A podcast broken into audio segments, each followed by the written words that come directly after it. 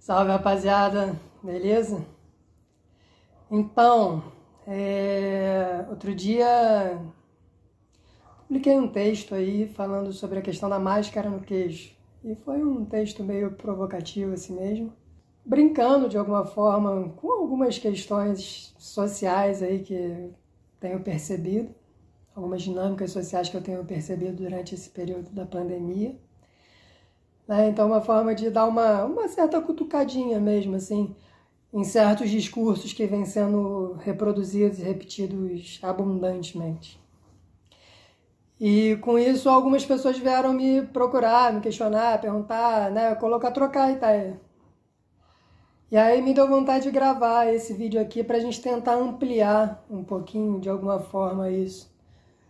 Porque essa questão do Covid, né, dessa pandemia que a gente está vivendo, ela, para variar, né, parece que a gente realmente a gente não sabe viver de outro jeito, ela criou uma dualidade, ela criou uma, uma polarização na sociedade que é uma polarização, na verdade, que é, ela, ela não é nova, ela é a reprodução de uma polarização política que a gente já vem vivendo há algum tempo. Só que agora essa polarização ela está aplicada a questões médico-sanitárias, vamos dizer assim. Então você tem aí o, o, o bonde do fica em casa, né, galera, que a galera inclusive da, da minha bolha social, assim, a galera, pô, a maior parte dos meus amigos é dessa vibe do fica em casa, pô, do se protege, protege o outro, né, vamos cuidar do todo. E do se precisar ir pra rua, vai de máscara, então, isso é o que tem sendo repetido, que é o que o discurso oficial tem falado, é o que a Organização Mundial de Saúde tem falado, é o que a maior parte dos médicos da medicina oficial hegemônica tem falado.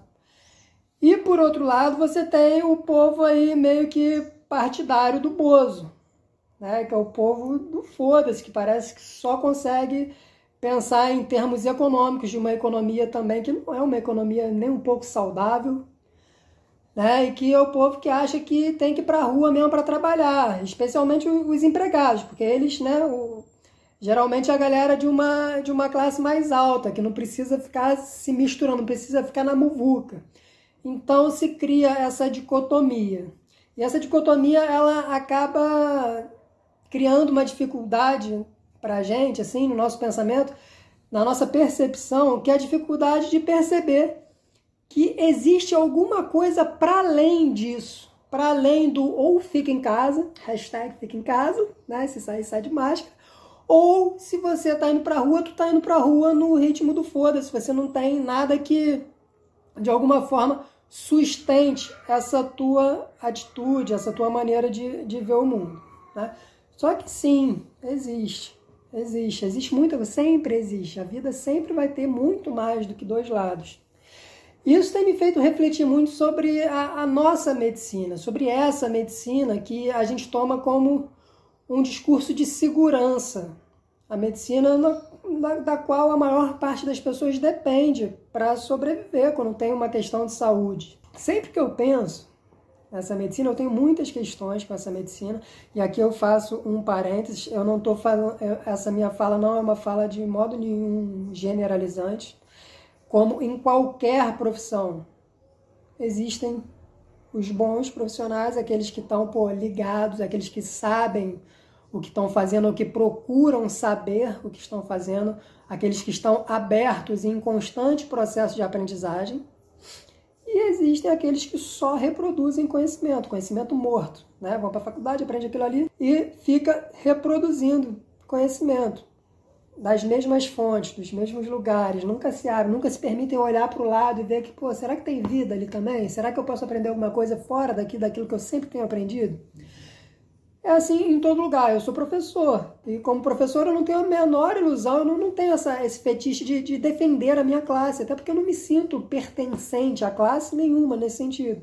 Porque quando eu olho para as pessoas que trabalham comigo, quando eu olho para os outros professores, são pessoas tão diferentes umas das outras né? Tem muito professor filha da puta, por exemplo. Não é pouco. Tem muito professor, pô, vacilão. Tem muito professor é, doutrinador, realmente. Né? E doutrinador às vezes não é nem por maldade, é porque ele só sabe reproduzir a doutrina na qual ele foi doutrinado. Então não tem como ele não ser um doutrinador. E em qualquer lugar profissional da vida isso acontece, inclusive na medicina. A medicina, obviamente, não vai ser um lugar imaculado, santo, por separado disso tudo. Vai ter a galera ali que, pô, tá ligada, tá fazendo. E geralmente essa galera é, é a minoria. É, na vida, assim, é, é quem está atento, quem está buscando um, um, um movimento de atenção no que está fazendo e quem está movido realmente por uma conexão interna a, a, aquilo que faz, aquilo que realiza no mundo, é, é, é, é, por, é por muito pouca gente, é raro, é raro. Não sei porquê, mas é raro. Você observa isso em tudo.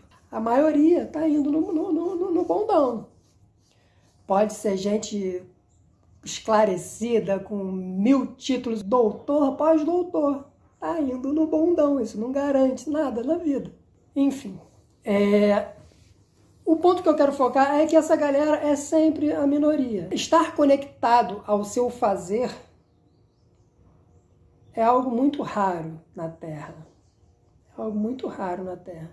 E é muito raro consequentemente, encontrar um médico que realmente esteja conectado a esse fazer, a esse seu fazer médico. A maioria, infelizmente, está rezando a cartilha dos laboratórios farmacêuticos, que em última instância é quem patrocina a própria produção de conhecimento médico científico no mundo. Então, por favor, não se sintam ofendidos, não se sinta, né, não, não ache que o meu discurso é um discurso generalizante. Mas para falar, a gente precisa falar, a gente precisa né, de, uma certa fluidez. Eu ficar toda hora parando para ficar, porra, colocando vírgulas e travessões para dizer que eu não estou falando aquilo que pode parecer que eu estou falando, a coisa acaba não ficando muito fluida. Então, estou fazendo só esse parênteses inicial para a gente conseguir render daqui para frente. Esse é um assunto que mexe muito comigo esse assunto da medicina, né? não é de hoje. Desde o momento que eu comecei a, a entrar mais em contato com o meu corpo, a me apropriar e me empoderar dos processos do meu próprio corpo, da minha saúde, através da alimentação, a partir de um movimento de meditação. E não é meditação ficar sentado, não. Também tem essa, mas a meditação é de você observar a vida, de você observar o que está acontecendo dentro do seu corpo, você observar as suas interações com o meio, nesse processo dialogal que a gente vive. Muita coisa foi mudando e eu fui descobrindo né, muitas coisas nesse caminho da, da saúde, nesse caminho da saúde do meu corpo. O meu próprio corpo foi me ensinando, né? Obviamente que interagindo com conhecimentos também fora de mim. E quando eu olho para aquilo que a gente tem como uma medicina oficial, né, dentro desse contexto de autoconhecimento do meu corpo, geralmente a, essa medicina oficial ela me assusta muito muito mesmo, assim. Eu tenho bloqueio, assim, bloqueio sério com, com, com, com o médico. Eu não, eu não, pô, eu tenho que estar, tá, mano, eu tenho que estar tá parada muito preocupante, assim, para eu ir no médico. Porque eu sei que se eu for num SUS da vida, vai chegar lá é no, no, geral, é isso. Pode ter exceções? Pode, mas no geral é esse médico, receitador de remédio que vai ter lá. Ele vai me entupir de remédio. Só que eu não acredito nessa medicina. Eu não acredito nessa medicina que não enxerga o meu corpo como um organismo complexo. Né? Que enxerga o meu corpo como uma fragmentação completa em que ele tem que resolver os problemas de um tecido lesionado ou, ou, ou, os problemas de um inimigo externo que invadiu o meu corpo para me destruir.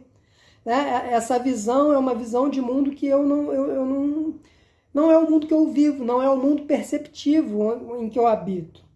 Então eu não consigo ir lá para me tratar naqueles, nesses termos, né? Numa cosmovisão que, porra, não é a cosmovisão que sustenta o meu mundo, que sustenta a minha realidade. E aí você vai e se volta para, então eu vou pô, no médico particular. Mesma coisa. A única diferença é que você vai gastar uma baba. Vai gastar uma baba. E aí a galera que realmente sabe, assim, quando você encontra assim, um médico que realmente pô, sabe que está falando, que realmente tem uma outra perspectiva da medicina. E quando eu falo uma outra perspectiva da medicina, não é só nessa vibe de. Porque muitas vezes, quando a gente fala de medicina integrativa, a gente fala o quê? Do médico, que é um médico tradicional, convencional, tá? Ele é aquele médico ali, ele foi formado naquilo, é, é aquilo que é a base do conhecimento médico dele, é aquela. O que ele aprendeu a fazer, e já é muito bom, já é muito bom, né? Vamos reconhecer. Ele aprendeu a olhar um pouquinho para o lado e agregar à terapêutica dele outros elementos. Elementos, elementos ditos da, da medicina alternativa, ou das terapias alternativas. Mas a base de sustentação do conhecimento médico dele é aquela lá. Que é uma base de sustentação que se constrói sobre pressupostos químico-mecanicistas, que foi a medicina que ele aprendeu na faculdade. Né? Isso é filosofia, porque a gente sabe que qualquer conhecimento ele não nasce, ah, bum, ele não surge do nada e se coloca como uma verdade absoluta. Ah, agora é a medicina, nasci medicina e sou a verdade sobre o corpo. Não é assim que funciona. Todo conhecimento ele vai se construir sobre outros conhecimentos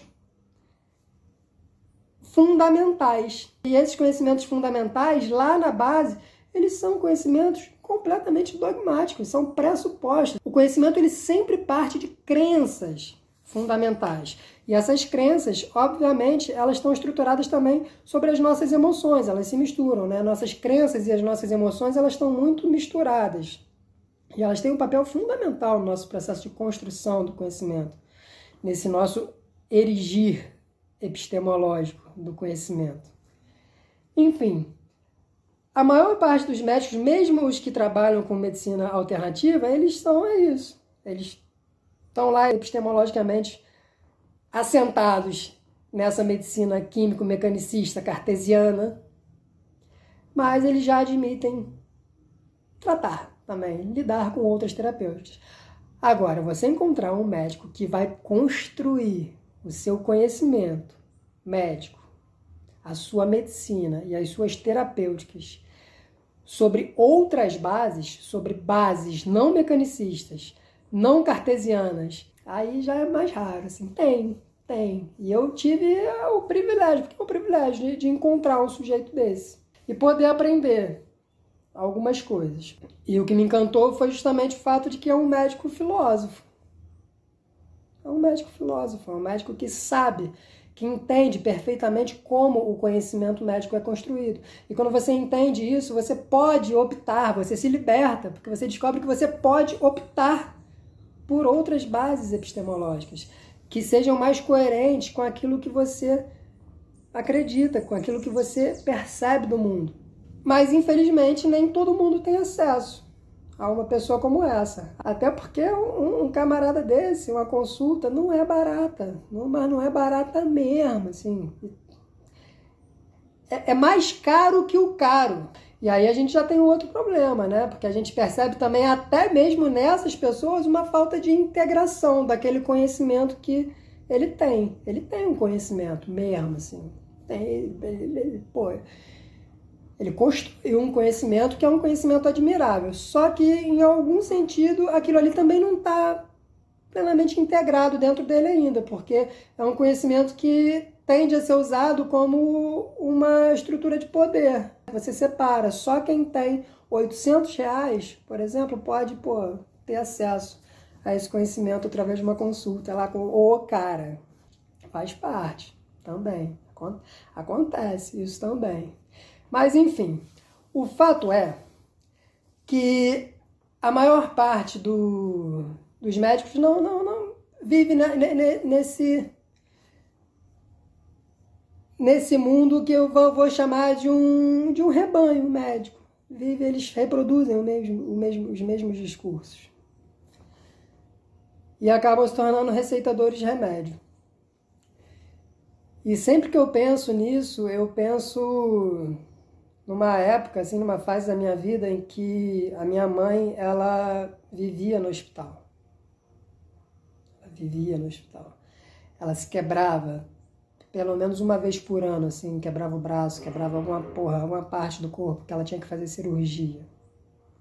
Fora a questão de trombose que ela já teve. Mas enfim, um, um, passei um bom período da minha vida, porra, acompanhando minha mãe no hospital. E o hospital é um lugar que sempre me incomodou profundamente. Me incomodou profundamente. É um lugar de uma desumanidade impressionante. E o que mais chamava a minha atenção no hospital era a comida do hospital, assim. Porque não é só ser uma comida ruim, assim, a questão de, pô, sem tempero, sem sabor. Não, não é disso que eu tô falando. Mas é a questão de ser uma comida tóxica. Não só a terapêutica que eles usam lá é uma terapêutica tóxica, né, através dos remédios da indústria química, mas como a comida que se serve no hospital é uma comida que, pelo amor de Deus, não, tu não pode estar falando sério, assim. Tu não pode estar falando que você espera que alguém se recupere de alguma coisa dando esse tipo de comida para a pessoa. A pessoa acaba de acordar, sei, pô, sei lá, sei, vai acordar às 6 horas da manhã, tem o café da manhã no hospital. É o quê? Aquele negocinho de creme cracker, biscoito maisena, com, sei lá, com margarina e café com leite, ou pão com, pô, pão com margarina. Café da manhã de um hospital. Pô, é sério que existe alguma intenção de curar alguém dessa forma? É o que eu costumo chamar da, da medicina do creme crack. Essa é a medicina do creme crack. É a medicina pô, dos especialistas, dos, dos especialistas que a gente tem que ficar na mão dessa galera para cuidar do nosso corpo. E trazendo aqui agora para nosso para essa situação que a gente está vivendo agora, é a galera na qual a gente está depositando a nossa confiança. Aí vai falar, ah, não, mas não é o médico no hospital que decide o que a, a pessoa vai comer, é o nutricionista. Dá no mesmo, porque a mentalidade é essa, é a mentalidade da fragmentação. É? Aí que tá, não é nem o médico que decide, é o nutricionista. Tem uma pessoa separada, porque entende, porque a própria medicina entende que a comida não é, não é do ramo dela. Então tem que ter uma pessoa separada. Agora a gente já começa a, a, a ter um pouco mais de diálogo entre essas duas coisas. A gente começa a ver aparecer mais a figura do nutrólogo, né? Antigamente era só o nutricionista, não ouvia falar dos nutrólogos. Agora, os médicos, eles já, alguns, e é pouco, tu vai procurar um nutrólogo, é pouco nutrólogo que tem, não tem nutrólogo pô, a dar com pau por aí. Eles já começam a perceber que não, pô, é importante, cara. É importante, porra, saber o que, que a pessoa está comendo, como que a pessoa vai se curar de um câncer comendo açúcar. A célula cancerígena, ela se alimenta de açúcar. Como é que tu vai dar açúcar para uma pessoa que está num tratamento de câncer? É complicado, é, é, é, é muito complicado. E aí é, é, essa medicina que a gente tem que lidar. É essa medicina que se coloca para gente como a, a, a guardiã da nossa saúde. E aí a gente fica na mão, assim. A gente acaba ficando na mão desses especialistas. E o que é o especialista? O especialista é alguém que é isso, que separou tanto a vida que ele só sabe de uma coisa muito pequenininha. E essa coisa muito pequenininha que ele sabe, ele não consegue conectar isso com as outras partes. Ele não consegue conectar essa partezinha muito pequenininha com o todo da vida. Então, o especialista ele é um desesperado, que ele vive tentando apagar incêndio. E é o que a gente está vendo agora. Eu não sei se vocês pô, já tiveram essa sensação, mas eu olho, eu, a minha percepção diante do que a gente está vivendo, o que eu olho e vejo é puro desespero. É o desespero fruto de uma fragmentação absurda. Tá todo mundo perdido, ninguém sabe como lidar com essa situação de um vírus. E é curioso, porque se a gente voltar para os primórdios da própria medicina e for buscar, por exemplo, no pai da medicina, né? Hipócrates, talvez a gente encontrasse por muitas pistas de como lidar com as nossas questões de saúde hoje, inclusive com o vírus. Né? Porque um, um dos mandamentos de Hipócrates é, é, é não lesar. É você não lesar o corpo. E essa medicina é uma medicina que trata a lesão lesando. Só que o mais maneiro e o mais irônico é que nessa disputa ideológica né, que, em que se tornou a questão do Covid, né? Não que ela não seja uma questão política, tudo na vida é política. Então não dá para dizer que isso, a maneira como a gente lida com essa questão do vírus, não é uma questão política, ela é política. Só que a questão é que ela não precisa ser ideologizada. Nem toda política é uma política ideológica. A gente pode entender como eu entendo, por exemplo, política como um modo de sociabilidade, um modo de interação social. É assim que eu entendo política. E assim como o sentido radical de política. Mas só um parênteses, né? É interessante que agora, né, a partir dessa, das questões que surgiram, por exemplo, com a, com a cloroquina, né, que é algo associado ao Bolsonaro, e não é só a cloroquina, o, o bolsonarismo ele se apropriou de diversos discursos. E acabou que esses discursos, eles é isso, eles, eles acabaram se tornando discursos do Bolsonaro. Só que eles não são discursos, em princípio, muitas dessas coisas não são discursos do Bolsonaro. Quando você fala, por exemplo, de pais que é, resistem em dar vacinas para os filhos, isso não é um discurso bolsonarista. Essa galera, ela já fala, ela já aponta para os riscos das vacinas desde muito antes. Se você for, porra, estudar um pouquinho isso e ver a relação que existe entre crianças pequenas com, pô, menos de 3 anos de idade que tomam vacina e a incidência dos casos de autismo, por exemplo, é algo assustador, é algo triste, é uma parada triste num nível é de embrulhar. Mas aí, se você fala numa coisa dessa, se você vai tocar, se você quer conversar sobre isso, você automaticamente vai ser chamado de um negacionista. Né? Você está negando a, pô, a eficácia das vacinas. Não, não estou negando a eficácia de vacina. Eu só estou dizendo que a forma como as vacinas estão administradas hoje em dia, elas podem estar fazendo mais, causando mais mal do que bem. É, é isso que eu estou dizendo. Assim como a maneira como a química é, é, é, utilizada de uma forma geral pela terapêutica química da medicina oficial, ela causa mais mal do que bem. Isso é óbvio. Né? É só a gente perceber as características do adoecimento humano hoje, que é um adoecimento basicamente crônico. As pessoas morrem de doenças crônicas hoje em dia. São doenças causadas por um acúmulo de toxicidade, não só toxicidade do ambiente, dessa, né, dessa sociedade industrializada que a gente vive, uma série com uma carga tóxica absurda de diversos lados do ar, da água, de tudo que a gente interage, mas especialmente também da química que a gente ingere. É interessante perceber porque a, a, a gente consegue entender muito bem isso quando a gente fala de comida. A gente entende, ah, colocar veneno na comida faz mal agrotóxico não é uma coisa maneira. A agricultura convencional, ela precisa ser revista. A agricultura convencional, da forma como ela é praticada, com uso intensivo de agrotóxico, de agroquímico, ela é extremamente prejudicial ao ser humano. A gente entende isso e a gente vai levantar a nossa bandeira contra o uso de agrotóxico na agricultura. E a gente vai ficar puto com o Bolsonaro porque ele tá liberando agrotóxico pra caralho aí. Com toda razão, é pra ficar puto com o Bolsonaro mesmo por causa disso. Só que a gente não consegue ter a, a, a mesma linha de pensamento, a mesma né, organização lógica quando a gente pensa em relação ao nosso próprio corpo. Quando a gente vai pensar no nosso próprio corpo, a gente toma o partido, a gente defende aqueles que estão matando a gente. Seja o laboratório farmacêutico mais diretamente, que é quem produz isso e incentiva, não é só produzir, porque isso é, é, é preciso que, que tenha. Há, há momentos em que isso é necessário.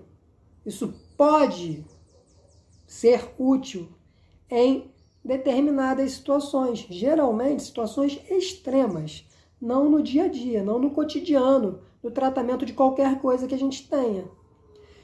Então a gente está defendendo essa galera, e não só o laboratório químico, mas como os que são usados para fazerem esse capital, porque no fundo é isso, é o capital, esse capital fluir, né? que são os médicos, que estão aí fazendo a indústria farmacêutica girar às custas de quê? Da nossa saúde, e da saúde deles mesmo, porque eles também se tratam assim.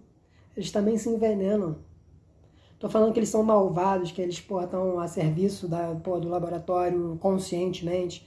Mas consciente ou inconscientemente é, é, o que acontece. E a gente não consegue perceber. Então a gente luta contra o agrotóxico na comida, mas defende vigorosamente a percepção de mundo da medicina, que faz a mesma coisa dentro do nosso corpo diretamente. O veneno que a medicina põe pra gente, ela não põe na comida para depois vir pra gente, não, ela põe direto no nosso corpo. E são coisas que eu acho que a gente precisa pensar. São coisas que eu acho que é uma ótima, esse vírus é uma ótima oportunidade da, da, da gente começar a pensar nessas coisas em outros modos, né? especialmente dos médicos, porque tá todo mundo perdido aí. E aí quando fica perdido faz o quê? Se tranca em casa e, pô, manda usar máscara. Mesmo muitos deles sabendo que máscara de pano, porra, é completamente incapaz de barrar vírus que circula pelo ar. Vai querer meter essa, que a máscara de pano vai, vai, vai impedir que a gotinha de saliva pô, pule lá dentro da boca do outro. Isso vai. Porra, mas é, é, é só assim mesmo? É assim que o vírus é, é, é passado? É na gotinha que um cospe na boca do outro? Não dá. Então, tem muita coisa, essa dualidade, essa dicotomia entre o fica em casa e, e, se sair usa máscara e o pô, foda-se, vamos pra rua mesmo porque eu sou bolsonarista. Isso, cara, isso tem atrapalhado muito.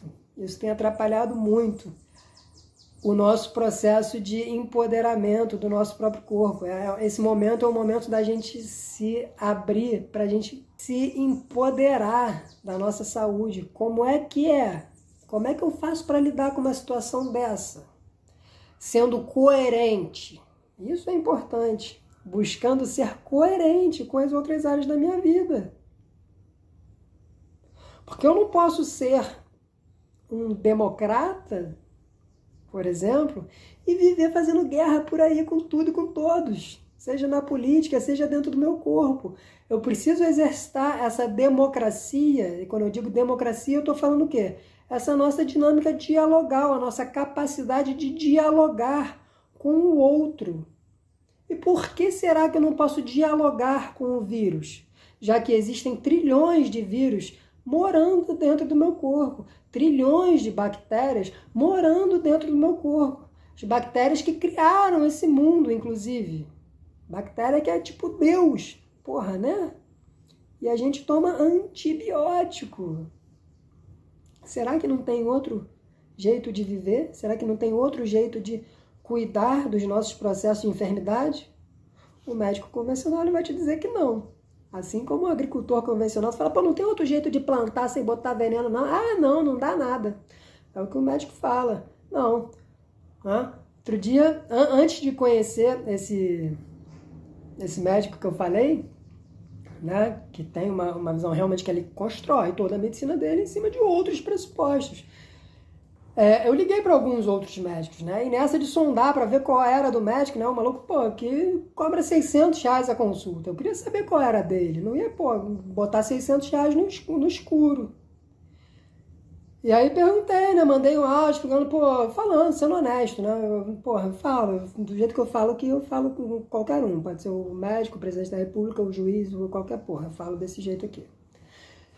E aí eu falei, doutor, é, eu queria saber mais ou menos como é que o senhor funciona aí, porque eu tenho um certo bloqueio com o médico, esse lance de remédio aí eu não, eu, eu não, não, não curto, não acho que é assim. E aí ele me respondeu curto e grosso curto e grosso. Algumas doenças podem ser tratadas de maneira integrativa, outras não. Falei, doutor, brigadão aí. Fui. Primeiro, pelo tom da resposta. E segundo, porque é isso, a resposta, olha só, olha só a resposta. Ele me deu, ele, ele, apesar de curto e grosso, ele me respondeu tudo. Eu não posso negar que ele me respondeu tudo que eu precisava para saber se eu iria nele ou não. Ele me disse que ele é um médico que trata de doença. Ele não trata de indivíduos, ele não trata de organismos, ele trata de doença. Então ele acha que algumas doenças podem ser tratadas de maneira integrativa, outras não. Ou seja, a integração, a integralidade do ser não é uma perspectiva da medicina dele. É um acessório que ele pode usar de vez em quando para o paciente ficar feliz. sair dali achando que ele pô, faz alguma terapia alternativa, que ele não é tão tóxico assim. Enfim, são questões, são questões que eu tenho pensado bastante, são questões que eu tenho pensado bastante nesses dias e que estou aqui aberto assim para conversar sobre isso com quem quiser, até porque é isso, é um período em que eu estou me sentindo aprendendo muito. É um, é um, é um, esse momento assim tem sido um momento de uma expansão muito gostosa para mim, em termos de conhecimento. E, e, não só de conhecimento no sentido nesse sentido de ah, conhecer mais coisa, mas o encontro com esse médico foi um encontro muito transformador para mim, porque foi a oportunidade de integração de algo dentro de mim, de um elo, que algo, algo faltava aqui. E o encontro com ele propiciou isso. Algo a mais encaixou aqui no meu quebra-cabeça, do meu conhecimento. E eu estou num momento de encantamento com isso.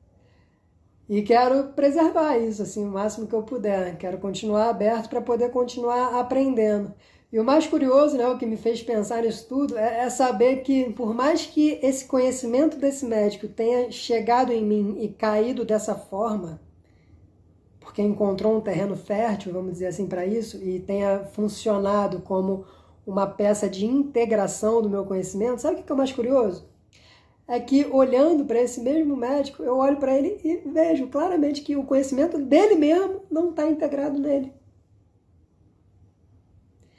Isso me mostra mais outras coisas, isso me mostra da importância da gente estar aberto para tudo. Porque quando a gente está aberto, a gente pode se beneficiar até de conhecimentos que no outro fazem menos sentidos nele do que na gente. Embora o conhecimento tenha partido dele, embora a gente tenha aprendido com ele, esse conhecimento nele faz menos sentido do que em mim onde a coisa se amplia, porque se junta com várias outras coisas que eu já trago de outras caminhadas que talvez ele não tenha andado. Isso tem me feito pô, vibrar, isso tem me feito pô, tem me colocado num estado de, de muita abertura, assim, de, de muito encantamento mesmo. A palavra é essa, de muito encantamento diante do corpo e desses processos da mente, né? desses processos de ampliação, desses processos de caraca, de, de integração mesmo do conhecimento. E tem sido muito maneiro. Então é isso, algumas bolas que eu queria levantar e dizer que estou aberto. E quem quiser conversar, pô, no, de boa, assim, de boa, assim, sem, pô, me agredir, sem. querer me chamar de bolsonarista, de negacionista, sem querer, pô, esse tipo de relação aqui. E para isso eu não tô aberto, não. Tô, tô legal. Pode, a gente pode conviver tranquilamente sem precisar interagir se for nesses tempos. Mas se houver uma abertura realmente real para interação, eu estou muito aberto assim, para isso e gosto. Gosto, achei maneiro assim, os comentários que vieram, né, os questionamentos que vieram nesse último texto que eu postei. Então, tamo aí. House.